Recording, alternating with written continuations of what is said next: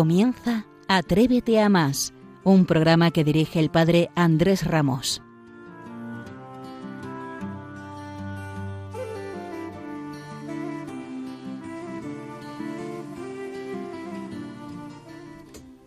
Muy buenas noches, sean bienvenidos al programa de referencia de la Pastoral Universitaria, a Atrévete a Más. Esta noche tenemos el inmenso placer de contar con la presencia del padre Santiago Tornos, capellán de la Universidad Autónoma de Madrid, que el pasado lunes tuvo una jornada extraordinaria en compañía de un grupo numerosísimo de jóvenes recibiendo la cruz que el Papa San Juan Pablo II nos regaló en su día. También nos presentará un tipo entusiasta, estupendo, Javier Cascón, el proyecto de la Fundación Lázaro que ya es una realidad en Madrid y que seguirá traspasando fronteras.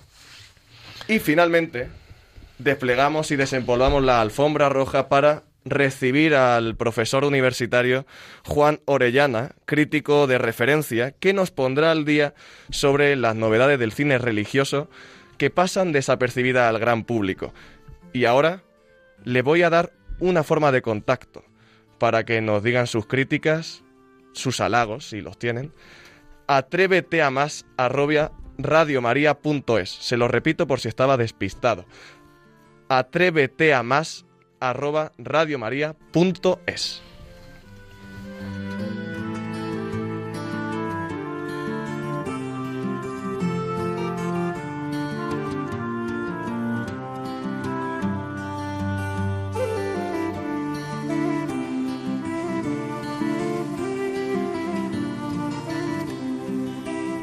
Muy buenas noches. Atrévete a más. Gracias Fernando por esta entusiasta presentación. Atrévete a más. Este es el nombre de nuestro programa porque aquí, en la madrugada, venimos a encontrarnos y a escuchar a jóvenes que tienen el corazón grande, con grandes inquietudes, con grandes propuestas. Jóvenes que se atreven a más porque se saben llamados por Cristo. Jóvenes inquietos y activos que viven la vida con intensidad y con la ilusión de construir un mundo mejor expertos en luchar con ánimo y en tantas ocasiones contracorriente. Esta noche los micrófonos me acompañan en el programa Macarena Claro Cruz Conde y Fernando Ruiz Sánchez, estudiantes de periodismo y colaboradores habituales en la pastoral universitaria. La serenidad de la noche nos ayudará a cumplir con nuestro objetivo, en un diálogo sereno, acercándonos al corazón de los jóvenes, descubrir lo que hacen, sus actividades y, lo que es más importante, sus motivaciones. Son jóvenes, ya lo verán, dispuestos a poner sus talentos al servicio de los demás y hacerlo con alegría. Volvemos a recordar que el propio Papa Francisco nos animaba a crear espacios donde resuene la voz de los jóvenes y decía, quienes ya no somos jóvenes, necesitamos ocasiones para tener cerca la voz y el estímulo de ellos. Por eso, desde la Pastoral Universitaria de Madrid, reiteramos nuestro agradecimiento a Radio María por darnos esa oportunidad. Nos encanta que os comuniquéis con nosotros, que nos planteéis vuestras dudas, que nos ofrezcáis vuestros testimonios. Ya lo ha hecho y lo ha dicho Fernando. Yo también os doy nuestra cuenta de correo. Atrévete a más arroba radiomaria.es.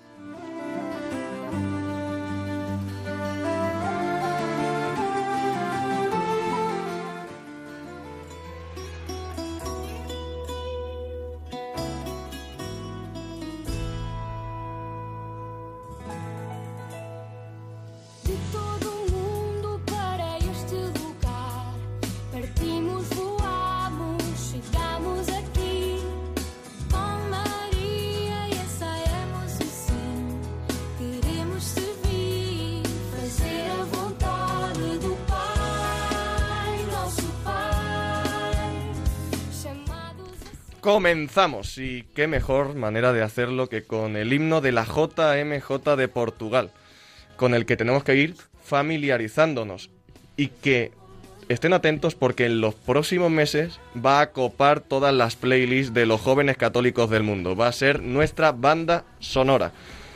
En cada programa queremos conocer, queremos entrevistar a alguno de nuestros capellanes. Y hoy nos acompaña nuestro querido y admirado padre Santiago Tornos Alonso, quien el pasado lunes en la Universidad Autónoma de Madrid recibió junto a ese puñado de jóvenes entusiastas la cruz que San Juan Pablo II nos entregó. Yo como miriadas y miriadas de jóvenes estuve allí y fui partícipe de una jornada intensa de oración, de recogimiento, una, una jornada que pobre de aquel que no estuvo. Así que él nos va a explicar cómo transcurrió y nos va a contar sus apreciaciones. Querido padre Santiago Tornos, ¿cómo está? Buenas, buenas, muy bien. La verdad es que es una alegría poder estar con vosotros y, poder disfrutar también de este ratito y contaros la experiencia de, ese día y también de, la universidad como capellán de la, de la Universidad Autónoma en Canto Blanco. Bueno, el padre Santiago eh, es un joven entre jóvenes que lleva ya tres años dedicado a la pastoral universitaria en el campus de la Universidad Autónoma de Madrid. Y supongo que no es necesario preguntar, Padre Santiago, que esta tarea está siendo una buena experiencia.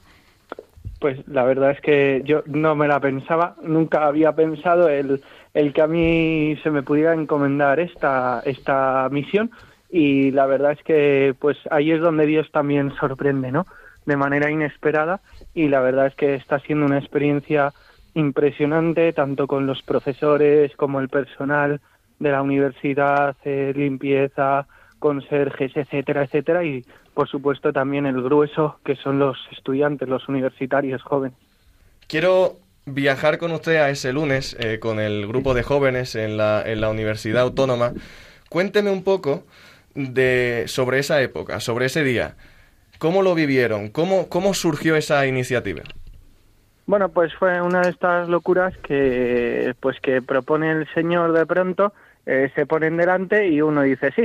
Y a mí me llamaron, me dijeron, oye, estaba peregrinando la Cruz de la JMJ por Madrid, eh, ¿la quieres, crees que puede ser bueno? Y dije, para la Universidad Autónoma, el primer sitio y luego ya también para la parroquia, pero ese es otro tema, ¿no? Em, entonces, bueno, pues eh, empecé a convocar yo un poquito a, través de un grupo de WhatsApp que tenemos eh, para anunciar los horarios y demás de la gente vinculada a la capilla y bueno, pues pues se montó una pequeña comisión. La verdad es que un grupito que prepararon toda la, todo el día de una manera con muchísima ilusión con muchísimas ganas y buscando que fuese un momento de luz dentro de la universidad y dentro de, pues también de, poner en el centro al Señor, ¿no? Dentro de, la capilla y de, la misma universidad y para los chavales. Eh, y, el mundo de la universidad fue una experiencia de gracia ¿eh? y bueno, pues la verdad es que pasaron muchísima gente, muchísimos chavales universitarios, profesores, eh, pasaron por la capilla, tuvimos como dos momentos fuertes, uno a las ocho y cuarto de la mañana, otro a la una y cuarto, y, la verdad es que pues fue un, acontecimiento de gracia. Bueno, como vemos, ha, habido muchos jóvenes que han sabido acompañar la cruz, pero en general ha habido una buena respuesta en la comunidad universitaria. Bueno, la, la verdad es que lo hicimos muy adintra, o sea, muy hacia adentro no, no hemos querido tampoco eh, llamar la atención de manera espectacular, ¿no? Haciendo un gran evento, sino desde lo sencillo, desde lo concreto también, pues ir proponiendo a los universitarios y al mundo de la universidad este, este encuentro y este acontecimiento. Entonces es verdad que, bueno, no, no, no ha sido de una grandísima repercusión que digamos que hemos eh, zarandeado el mundo de la universidad en, en Canto Blanco, pero ha sido un momento de mucha luz. Lo ha comentado usted antes, padre, que además de encargarse de la capellanía de la Universidad Autónoma de Madrid, usted cambia la seda por el percal y se va también siendo párroco de Colmenar Viejo, de la Basílica vicario parroquial, sí. vicario, vicario parroquial estoy aquí de cura también, ayudando a, a, pues colaborando con el párroco en la Basílica de Colmenar Viejo, sí. Y aquí que este programa es de jóvenes y para jóvenes y todo el público que quiera pasarse también, quiero preguntarle qué aportamos nosotros a la iglesia y qué lugar tenemos en la que debe ser nuestra casa. Pues en la iglesia los jóvenes tienen cabida, por supuesto, sobre todo para crecer, para madurar. Y porque es donde ahí también la iglesia tiene una, un lugar para ellos, ¿no? Para acompañarles en, en ese crecimiento en el que los jóvenes, pues desde, desde, desde que son niños, maduran, ¿no? Y van madurando. Y, y bueno, pues desde ahí también la frescura y, y la alegría de también para transmitir a la generación a la generación siguiente, ¿no? O sea, creo que son un puente, ¿no? Son los jóvenes tenemos que ser puentes de, la generación anterior, de la generación anterior y la generación siguiente de cristianos. Eh, muchísimas gracias, Padre Santiago, por todo su trabajo y por su apoyo a la pastoral universitaria y sobre todo por acompañar eh, y contar con todos los jóvenes que cada vez somos más los que queremos, eh, que tenemos una sed de Cristo y, queremos llegar a, todo, a todo ello. Y bueno, eh, también recordar que llevaremos la cruz de la Universidad Complutense y que muchísimas gracias y nos despedimos con la canción de Vamos al Cielo de Juan Ayuso que, nos transmite eh, la felicidad de los jóvenes al acercarse a Cristo.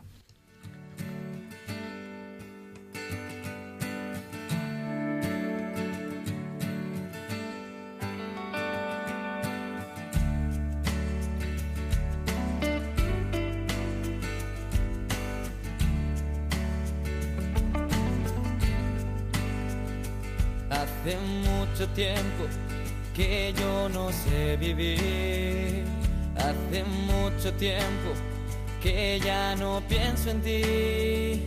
Y es que ya, ya perdió el sentido mi existir. Preso sin cadenas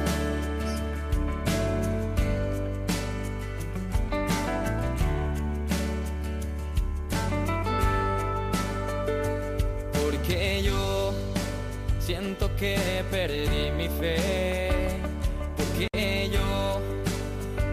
creo más en él, porque yo ya no puedo sentir el pecho arder.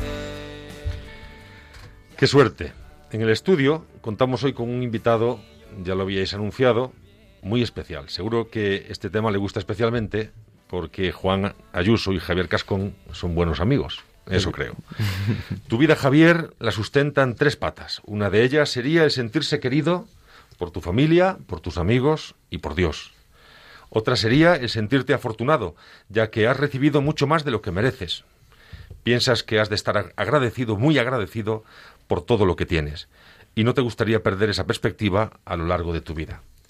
Y la tercera pata es creer firmemente que todo puede ir a mejor en la vida, y que eso depende mucho de cada uno de nosotros. Esto, dices, nos arroja una gran responsabilidad porque nos, nos configura como agentes del cambio, de los que depende la transformación del entorno que nos rodea. Hay que hacer lío, decía el Papa Francisco. Ya ven que esta tarde, esta noche, tenemos materia. Lo veníamos comentando cuando veníamos en el coche, porque mira que esto está lejos. Entonces, veníamos fascinados por tu proyecto, por la Fundación Lázaro, y pues nos parece una propuesta súper valiente, súper distinta y profundamente interesante. O sea que quiero que, ya que estamos aquí en nuestros micrófonos de Radio María, nos cuente un poco acerca de la fundación. Hola, muy buenas. Muchas gracias por la invitación. La verdad que las tres patas me definen mucho y justo hoy especialmente me siento como muy agradecido porque llevo una semana, unos días de subidón por el congreso de eh, la Fundación Lo que de verdad importa, en el que acabo de estar estos días y ha sido espectacular, absolutamente maravilloso. Entonces vengo aquí y esto es pues disfrutar y un regalazo. Y a la pregunta, ¿no? Pues ¿cómo surge, cómo surge la Fundación Lázaro? Pues por otros locos, unos locos en Francia, unos jóvenes impresionantes que ante la realidad pues deciden dar un paso y implicarse y al final pues dejarse la vida, ¿no? Que es lo, bonito. Esto surge en Francia en 2006 y desde ahí ya se ha extendido por 6-7 países. Hay más de 400 personas en riesgo de exclusión viviendo en estos pisos y son pisos compartidos en los que viven pues estas personas, ¿no? Que han pasado por la situación de calle y jóvenes profesionales. Muy sencillo y un proyecto pues muy cercano, muy familiar. Eh, bueno, eh, estamos todos fascinados con, vuestro proyecto, pero sí que es verdad que pues es un poco delicado, porque en el fondo, ¿cómo, cómo les hacéis esa propuesta? Eh, cómo, ¿Cómo accedéis a estas personas sin hogar y, y, cómo acogen ellos la propuesta? Porque de primeras a lo mejor les puede asustar un poco, sorprender. Justo, pues este proceso se ha ido como depurando a lo largo de los años, hemos ido ah, cometiendo muchos errores y aprendiendo mucho de ellos.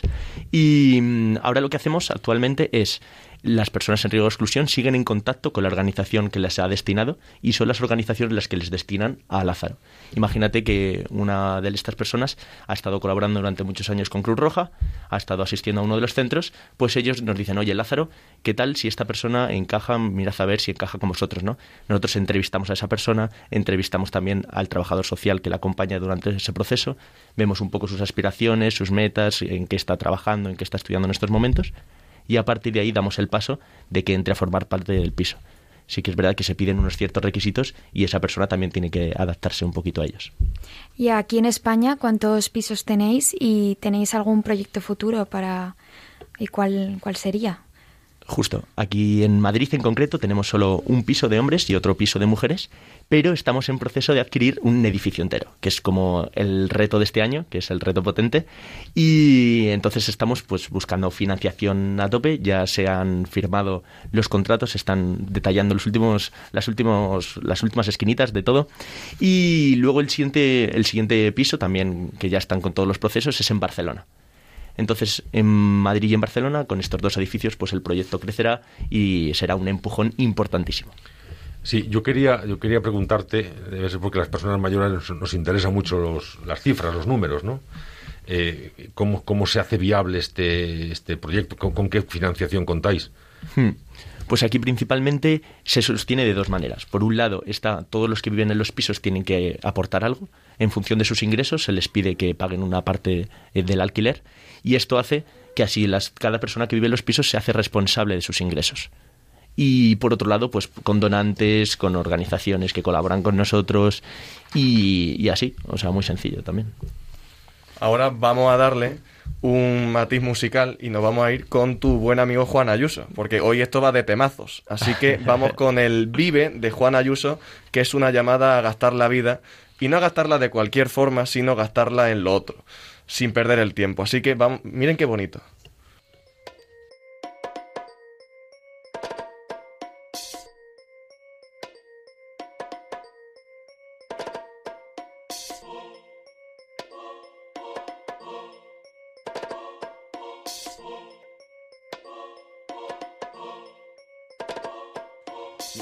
Preguntas cuando pienso en libertad. Es una llamarada que no consigo apagar. Pregunto a los más sabios, pero nadie me responde. La busco con misterio y misteriosa ya se esconde. Esclavo de mis penas, amarrado a la argolla. Me cierro en mi silencio y soy esclavo de mi historia. Consumiendo los días en cosas que no me llenan. Cada rima que escribo me desata una cadena. Vive para no perder el tiempo libre. Para escribir lo que siento, diles que no sigan sin aportar. Sigue que la vida se acaba quedando corta. Vive para no perder el tiempo libre. Para escribir lo que siento, diles que no siguen sin aportar. Sigue que la vida se acaba quedando corta. Bueno, que me he quedado con las ganas de, preguntarte, eh, bueno, y supongo que los que nos están escuchando también, que cuántos sois en este proyecto y si habría alguna forma de eh, o sea, poder eh, participar y ayudar y sobre todo nosotros jóvenes ahora que pues que tenemos mucho tiempo libre aparte de estudiar.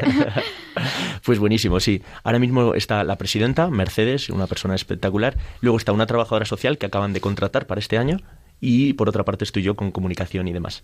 Y por otro lado, todo lo demás son voluntarios. ¿Y formas de colaborar? Pues las puertas abiertas de todas las casas, de todas nuestras actividades.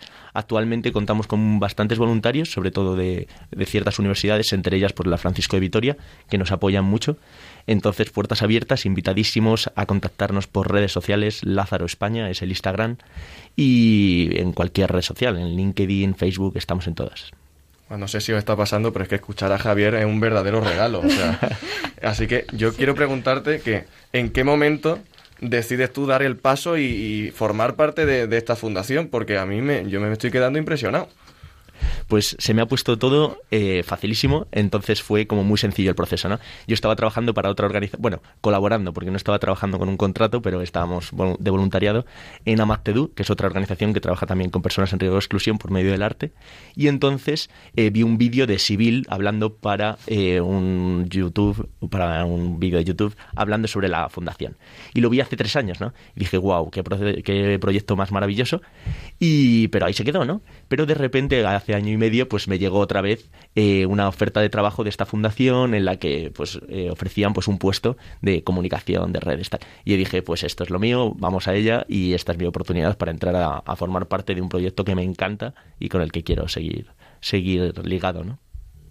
Y bueno, de tema eh, de redes sociales, ¿tenéis algún proyecto pensado para, bueno, para hacer, daros a conocer más, sobre todo más para los jóvenes, para que quieran colaborar, sobre todo, bueno, aparte de la Instagram y algún plan de así como más Justo, pues solemos sacar cada año unas varias campañas, una en Navidad, otra en verano, pero vamos, que nos den ideas, que nos den ideas guapísimas a las que a las que enfrentarnos, porque eso seguro que nos ayuda muchísimo. Y sí que es verdad que tenemos que potenciar mucho más las redes, así que cualquier idea es bien recibida y nosotros intentaremos mostrar pues todas las historias que se viven dentro de los pisos, que al final es lo bonito y lo que queremos compartir con el mundo. ¿Y crees que nosotros los jóvenes podemos eh, ser agentes del cambio que necesita eh, nuestra sociedad y asumir esa responsabilidad y al menos intentar transformar un poco el entorno que nos rodea? Por supuesto, absolutamente. Y hay una idea que os brindo que no es mía, por supuesto, que la he recibido pues, de otras personas que últimamente me han hablado mucho, ¿no? Y es, yo soy el presidente de nuestro país. Ya está, yo soy el presidente de España. La cosa es eh, si queremos que haya cambios en nuestro país, si queremos que algo cambie, nosotros somos el ministro de Cultura, nosotros somos el ministro de Educación, nosotros somos el ministro de Economía, yo soy el presidente de mi país. Si yo me implico, si yo dejo todo, si yo tomo y doy un paso adelante, ¿no? Pues estoy cambiando las cosas. Bueno, no sé si, si os está pasando también, y es que la definición que nos da el Papa Francisco de lo que debe ser un joven, de ese hombre que, que él presente, el ahora, que debemos transformar la sociedad, liderar el cambio, creo que Javier es un ejemplo de ello. O sea, sí, tal cual. ¿eh? Tú, cuando, escuchas, cuando escuchas al Papa Francisco te tienes que sentir muy identificado con lo que él pide. Absolutamente espectacular. Me encanta el Papa Francisco por la sencillez, la cercanía con la que nos trata y, nos, nos, nos, llama a eso, ¿no? A ser jóvenes de zapatillas, a levantarnos del sofá. Qué maravilloso, ¿no? Escuchar todo esto y decir, joder, está hablando para mí. Bueno, creo eh, recordar que mm, por la pandemia eh, celebrasteis un encuentro a través de videoconferencia, eh, el primer Zoom de la historia del Papa. ¿cómo, ¿Cómo fue eso? ¿Cómo fue ver al, al Papa haciendo la, el Zoom y qué apoyo tenéis del Papa Francisco y, y cómo, bueno, qué, cómo fue y qué preguntas le hicisteis? Pues la audiencia con el Papa Francisco fue un absoluto regalazo y, fue eso, justo el primer Zoom del Papa y, la tuvieron que suprimir eh, la visita allí al Vaticano por esto de pandemia, entonces nos ofreció pues el espacio de Zoom y las personas en riesgo de exclusión de los pisos le hacían las preguntas. Entonces, pues eh, preguntas de todo tipo, desde cuál es tu plato preferido a si serías compañero de piso de Lázaro y cosas así. Y luego tuvimos la suerte que dos años después, eh, en medio de la pandemia también, o sea, hace unos meses, este verano justo, pudimos ir a, visitarle al Vaticano. Estuvimos hablando con él, tuvimos una audiencia privada eh, con el Papa y fue maravilloso, muy, muy cercano y nos tiene como mucho cariño. Escuchando la letra de tu amigo Juan y escuchándote a ti, parece que hay presentes, están presentes muchos sueños. Entonces eso me preguntar en la noche eh, cuáles son tus sueños, preguntarte por tus sueños, que compartas tus sueños, pues es lo que te dejamos ahora que, nos, que nos compartas. Pues eh, muchos de ellos el más cercano, eh, así a corto plazo, es en 2022 comprar una casa con, con mis propios pues, ingresos y mis propios medios para poder vivir en, con personas en riesgo de exclusión, un poco como Lázaro, pero lógicamente una casa más pequeña, porque las casas de Lázaro pues mínimo son seis habitaciones, entre seis y ocho. Yo probablemente no pueda adquirir una casa tan grande, pero en eso estamos caminando, ¿no? Eh, estoy trabajando pues para conseguir este, este sueño, ¿no? Yo me gustaría también preguntarte si tu familia también te apoya en este proyecto porque te tienes que dejar de tiempo en los demás y dejarlo un poco a, a un lado. Pues me apoya mucho, me apoya mucho, tengo que decir que me apoya mucho, me tiene mucha paciencia conmigo, así que eso es de reconocer y de agradecer. Y sí que es verdad que a veces les desespero porque sobrepaso un poco las líneas, ¿no? Y cuando una semana, pues una de, un amigo nuestro, una de las personas en riesgo de exclusión con la que trabajamos, tuvo que venir a casa a dormir, pues ahí no les hizo tanta gracia, lógicamente. Eh, siempre intento evitar que estas cosas no pasen, ¿no? Pero esa semana fue algo, un caso excepcional, tuvo que venir. Y ahí les hizo un poco menos gracia, pero me apoyan mucho y me quieren mucho. Así que muchas gracias a ellos. ¿Y tus amigos te apoyan en esto o se quejan de que no te ven el pelo con tan, tan liado? Pues eso sí que es más complicado, claro, porque muchas veces pues se, se sacrifica a los amigos, ¿no? Antes que, o sea, es lo primero que se quita, ¿no? Cuando tienes que priorizar y dedicarte a otras cosas. Entonces, pues, pues echo de menos, pues, muy, mucho, pasar mucho más tiempo, ¿no? Con ellos. Y sí que es verdad que les gustan mucho los proyectos, me animan con todo. Algunos se implican y espectacular. Y otros, pues, intentan mantenerse al margen y que no les pringue mucho porque soy un poco liante. Yo es que tengo una curiosidad insana que ¿qué te mueve a hacer todo esto? Joder, pues eso muy fácil, muy fácil. Eh, el sentimiento de que cómo he recibido tanto yo, por qué soy tan afortunado y otros están sufriendo, ¿no? A, mi lado, en la calle al lado, en mi puerta, pues cómo es posible esto, ¿no? Eh, escuchas historias, historias terroríficas, ¿no? De muchas, muchas personas y dices, ¿por qué? ¿Por qué? ¿Por qué? ¿Por qué? Y así, hay que responder, ¿no? A todo esto. Ahora decidme que cuando habla este hombre no hay que coger nota. O sea, es- Tal cual. Yo estoy seguro, vamos, sí, porque te conozco. Eh, eh, ¿Dónde vives tú, tú la fe? Pues en el Movimiento Santa María es el grupo que me ha acompañado durante todos estos años y luego también pues intento conocer otras realidades, otros grupos en la parroquia de mi barrio, allí en Aluche, en San Hilario. Eh, también voy todos los domingos allá. Qué bien. Y allí habrás aprendido cómo es el corazón del buen samaritano. se intenta, se intenta. Pero eso, joder, eso ya es otro nivel. Nosotros intentamos solo parecernos un poquito. Ponemos música, seguimos con, con Juan Ayuso, que nos encanta. Quiero poner la alarma, despertar ya de este sueño. Debo gastar mi vida porque soy su único dueño. Y sentirme libre y orgulloso de lo que hago. No quiero influenciarme por las críticas y halagos. Esclavo siendo libre sin esposas y sin rejas. Esclavo siendo libre de mis peros y mis quejas. Estaba hipnotizado viendo cómo pasa el tiempo. Alegre por fuera pero vacío por dentro. Y ya me he dado cuenta que debo comenzar. Gastar la vida en otro es verdadera libertad. Vive para no perder el tiempo. Libre para escribir lo que siento. Ya les decía yo, ya les anunciaba que merecía la pena escuchar, escuchar a Javier. Nosotros vamos a seguir ofreciendo testimonio de tantos jóvenes que como él han aprendido a mirar bien, han aprendido a mirar como Cristo, como el buen samaritano. Os recordamos una vez más nuestro correo electrónico por si queréis comunicaros con nosotros para recibir vuestras sugerencias. Atrévete a más arroba radiomaria.es. Vamos a finalizar, Javier todavía no se ha ido, con un tema musical que tú has elegido. Un tema muy especial con una letra muy sugerente. Explícanos. Pues el tema es eh, Nobody de Casting and Crowns, que mm, es un grupo que me gusta mucho, pero en, en concreto esta canción, ¿no?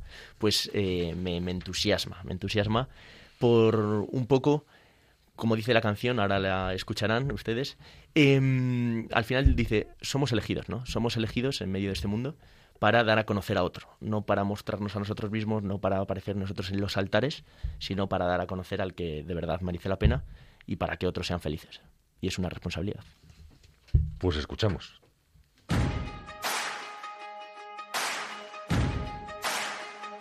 Why you ever chose me has always been a mystery. All my life I've been told I belong at the end of the line with all the other not quite, with all the never get it right. But it turns out they're the ones you were looking for all this time. Cause I'm just a nobody, trying to tell everybody all about somebody saved my soul. Ever since you rescued me, you gave my heart a song to sing. I'm living for the world to see. Nobody but Jesus. I'm living for the world to see. Nobody but Jesus. When Moses had stage fright, and David brought a rock to a sword fight. You picked 12 outsiders nobody would have chosen, and you changed the world. Well, the moral of the story is everybody's got a purpose. So when I hear that devil start talking to me, saying, Who do you think you are? I say, I'm just a nobody, trying to tell everybody all about somebody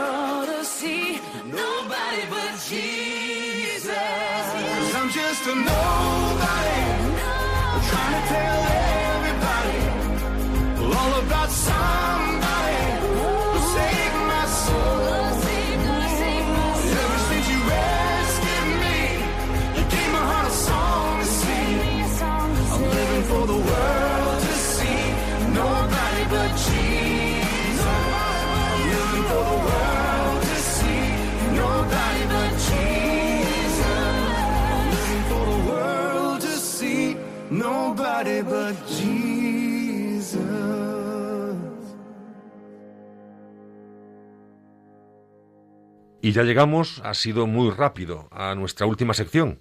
El programa está resultando muy interesante. Esta vez el turno para un profesor, un querido profesor, nuestro querido Juan Orellana. Yo creo que es la persona que conozco que más sabe de cine, además de ser un gran profesor y una persona extraordinaria, inteligente, divertida y un magnífico comunicador. Daría para una entrevista en profundidad que algún día, Juan, realizaremos. Muchas gracias por acompañarnos, Juan. Muy buenas noches, Andrés. Después de esta presentación, espero que me llames más veces. No lo dudes, no lo dudes. Bueno, lo hemos dicho antes y hemos ya sacado la alfombra roja, la hemos desempolvado para que, para que viniera el crítico de cine por antonomasia, el crítico de cine de referencia, nuestro querido profesor Juan Orellana. Y como estamos aquí todos alrededor de la mesa, tenemos una curiosidad insana, otra vez, por preguntarle acerca de dos preguntas que se han estrenado últimamente. Una es Claver y otra es Medjugorje. Lo he dicho bien porque el nombre tiene telita. Sí, bueno, el, el que has dicho regular es el primero porque no es Claver, sino Clavet. ¿Has El visto? padre... Había que fallar en Claro, algo, ¿eh? Antonio María Claret. Claret. Eh, pero bueno, es una letra, eh, eh, lo único que cambia. eh, y bueno, pues son la verdad es que dos estupendas películas, una de las cuales, Medjugorje, ha sorprendido en, en la recepción en taquilla, porque, eh, bueno, está dando unas cifras realmente sorprendentes para un documental, para un documental español y además para un documental español de temática religiosa. Y, y Claret está, bueno, pues empezando una carrera poco a poco por las ciudades que luego va a ser internacional y la verdad es que son dos estupendas películas, así que hablamos de ellas como queráis. Pues nos gustaría, cuéntenos acerca de estas, de estas películas. Cuéntenos su valoración porque ya sabe que aquí le escuchamos con, con total fruición. Pues nada, muchas gracias. Mira, pues eh, Claret es eh, la última película de Pablo Moreno, que es un director que, bueno, por las circunstancias de la vida, no es una cosa que él hubiera elegido así, bueno, pues se ha convertido en el director español contemporáneo que más vidas de santos ha llevado al cine, ¿no? Eh, y además santos pues todos muy cercanos en el tiempo, pues del siglo XX o de finales del XIX, bueno, como es el caso de, de Claret. Esto es una película que, bueno, viene de una de la iniciativa de la, de la congregación, ¿no? De los claretianos, y entonces él mm, lo que hace en la película es reflejar un poco toda su vida. Es verdad que es una vida muy larga y compleja, y por tanto hay que pasar un poquito de puntillas eh, por los episodios más importantes de la vida de Claret. Vamos, la película empieza cuando él todavía es un, un, un seglar, un laico, eh, que trabaja eh, eh, y que se gana la vida y luego, bueno, pues eh, su vocación, su estancia como arzobispo en Cuba y sobre todo, que es lo más interesante de la película, su relación con la reina Isabel II, que como sabemos, pues él fue su confesor. Eh, la película es muy curiosa porque está contada desde el punto de vista de Azorín. Azorín está escribiendo eh, una, un, un estudio para hacer un artículo en prensa sobre Claret, que es un hombre muy denostado en la España de aquel tiempo, y él se reúne con Pío Baroja para contarle lo que va encontrando. Entonces, con esta, digamos, anécdota literaria, vamos viendo en clave de flashback pues los episodios, ya digo, más importantes de la vida de Claret. A mí una de las cosas que ha, me ha llamado la atención es el, el, respeto con el que trata la relación con la reina, ¿eh? una reina controvertida, eh, bueno, pues que tenía fama de ser, digamos, ligera de cascos, eh, incluso, bueno, ahí está el tema de la dudosa paternidad del que luego fue Alfonso XII, y cómo pasa Pablo Moreno eh, por estos temas sin eh, trampa, pero con una sensibilidad cristiana extraordinaria, cómo trata las debilidades eh, de la reina, eh, pues con, con, la caridad cristiana del director de la película, que es una cosa realmente curiosa, ¿no? Así que es una película que yo recomiendo, primero, nuestra gente más joven no tiene ni idea de historia de España, entonces, bueno, es una ocasión de asomarnos a ese siglo tan tan conflictivo o tan complejo como es el 19, ¿no? Eh, la relación que tenía la Iglesia con el Estado, es una película que desmonta muchos tópicos y luego, bueno, pues para poner, eh, digamos, sobre el candelero un santo muy cercano, eh, importante y que realmente pues deslumbra mucho en la película. Así que la, mi valoración de Claret es excelente y yo animo a la gente a que, a que vaya a verla. Y bueno, otro, o sea, um, también muy buena, pero que no tiene nada que ver, que requiere otro planteamiento, es Medjugorje, porque primero es un documental, pero Medjugorje es un tema muy sensible, es un tema complejo, eh, la Iglesia no se ha pronunciado de forma todavía definitiva sobre las supuestas apariciones de la Virgen, y bueno, pues eh, uno puede decir, a ver por dónde va esta película. Y la verdad es que es estupenda porque primero tiene mucho valor informativo, la película cuenta cómo nace Medjugorje, en qué momento te pone el contexto ¿eh? de la época de Tito, de la dictadura comunista, eh, en, en, qué momento nace, em, empezamos a conocer a los videntes, les entrevista, vamos conociendo todo el desarrollo de esa obra, ¿no? Y también vamos conociendo la distinta posición que ha tenido la Iglesia a lo largo de estos años, bueno, pues desde una posición mucho más dura de los obispos del lugar, que, que, que se prohíben las peregrinaciones, a una posición mucho más, digamos, eh, abierta, se levantan esas prohibiciones eh, y empiezan a ir obispos allí, etcétera, ¿no?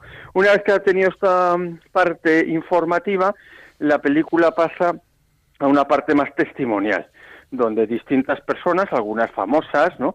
Eh, bueno, pues como María Vallejo Nájera, por ejemplo, o como Tamara Falcó, pues eh, van contando sus experiencias en Medjugorje, ¿no? Independientemente de que uno eh, crea o no en las apariciones, lo que deja claro la película es que la gente que va allí eh, experimenta un cambio, ¿no? O, aunque sea simplemente porque ve un lugar donde se respira una atmósfera verdaderamente religiosa o porque experimentan una conversión o un cambio importante en su vida.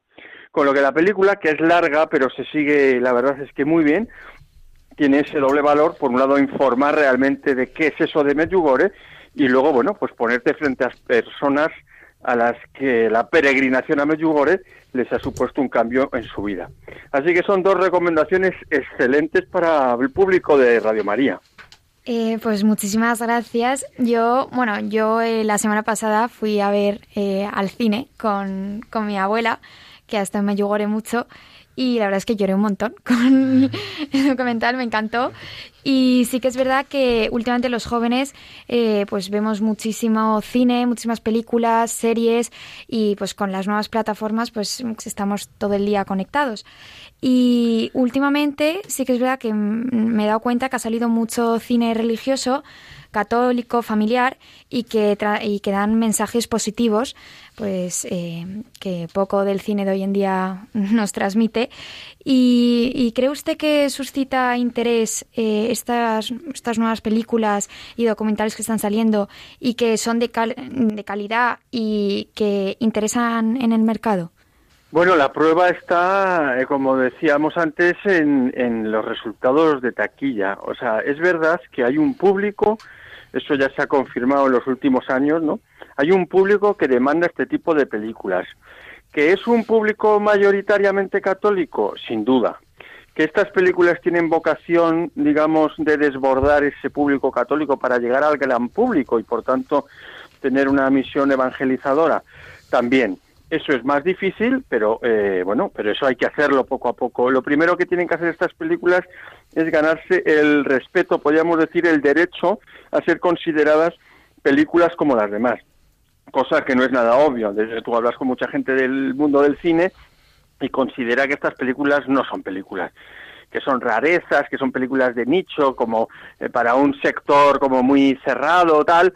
Eh, bueno, lo primero que tienen que hacer estas películas, por tanto, es demostrar que no. O sea, que ellos pueden entrar con el mismo derecho que cualquier otra película por la puerta grande en las salas de cine.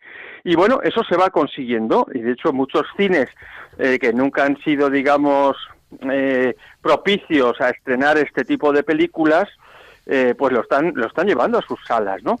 El otro día se hizo pues en la vaguada eh, una presentación de otra película de la que podemos hablar otro día, que es la del Boi- Boitila, el documental, con motivo de la festividad de San Juan Pablo II. Bueno, y estaba hasta la bandera aquello, ¿no? O sea que lo primero es ganarse, digamos, mm, ese respeto merecido y de ahí, bueno, pues que pueda ir llegando a un público más generalista.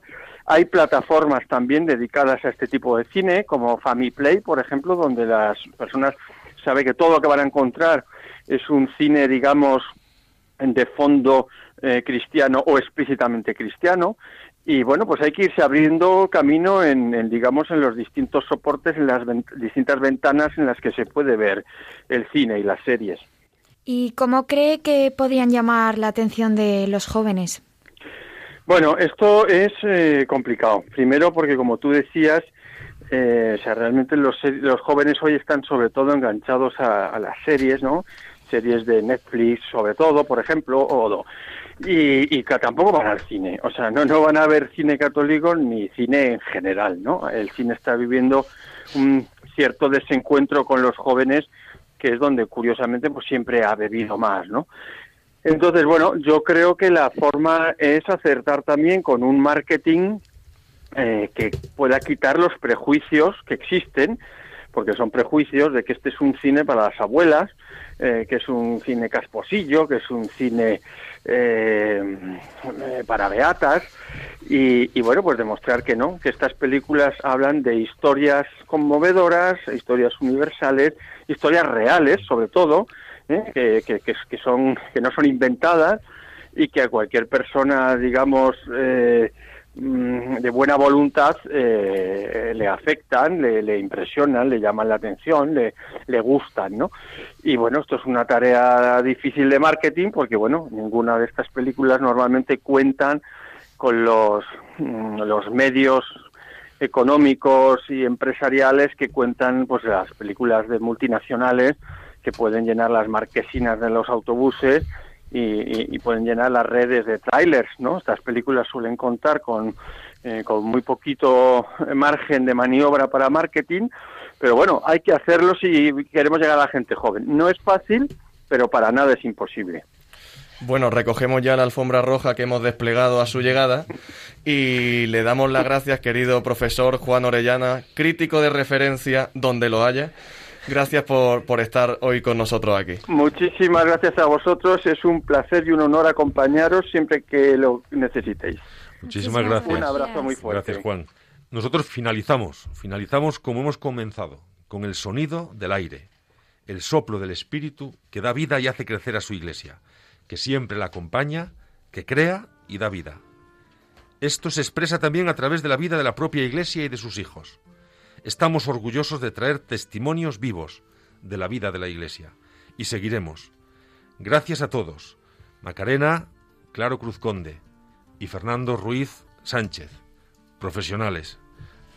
A los que nos ayudan también a elaborar el guion, nuestro equipo, Victoria Montaner, Alberto Viniegra, Rafael García Cuyaut y por supuesto a nuestros invitados, a nuestro querido padre Santiago Tornos, a Javier Cascón Coca y al profesor Juan Orellana, al que acabamos de escuchar. Seguiremos escuchando, seguimos esta noche escuchando Radio María, que tan bien nos acompaña y tanto nos ofrece y tan bien, tanto bien nos hace. Tienen una extraordinaria programación. Que tengan una buena noche y que Dios les bendiga.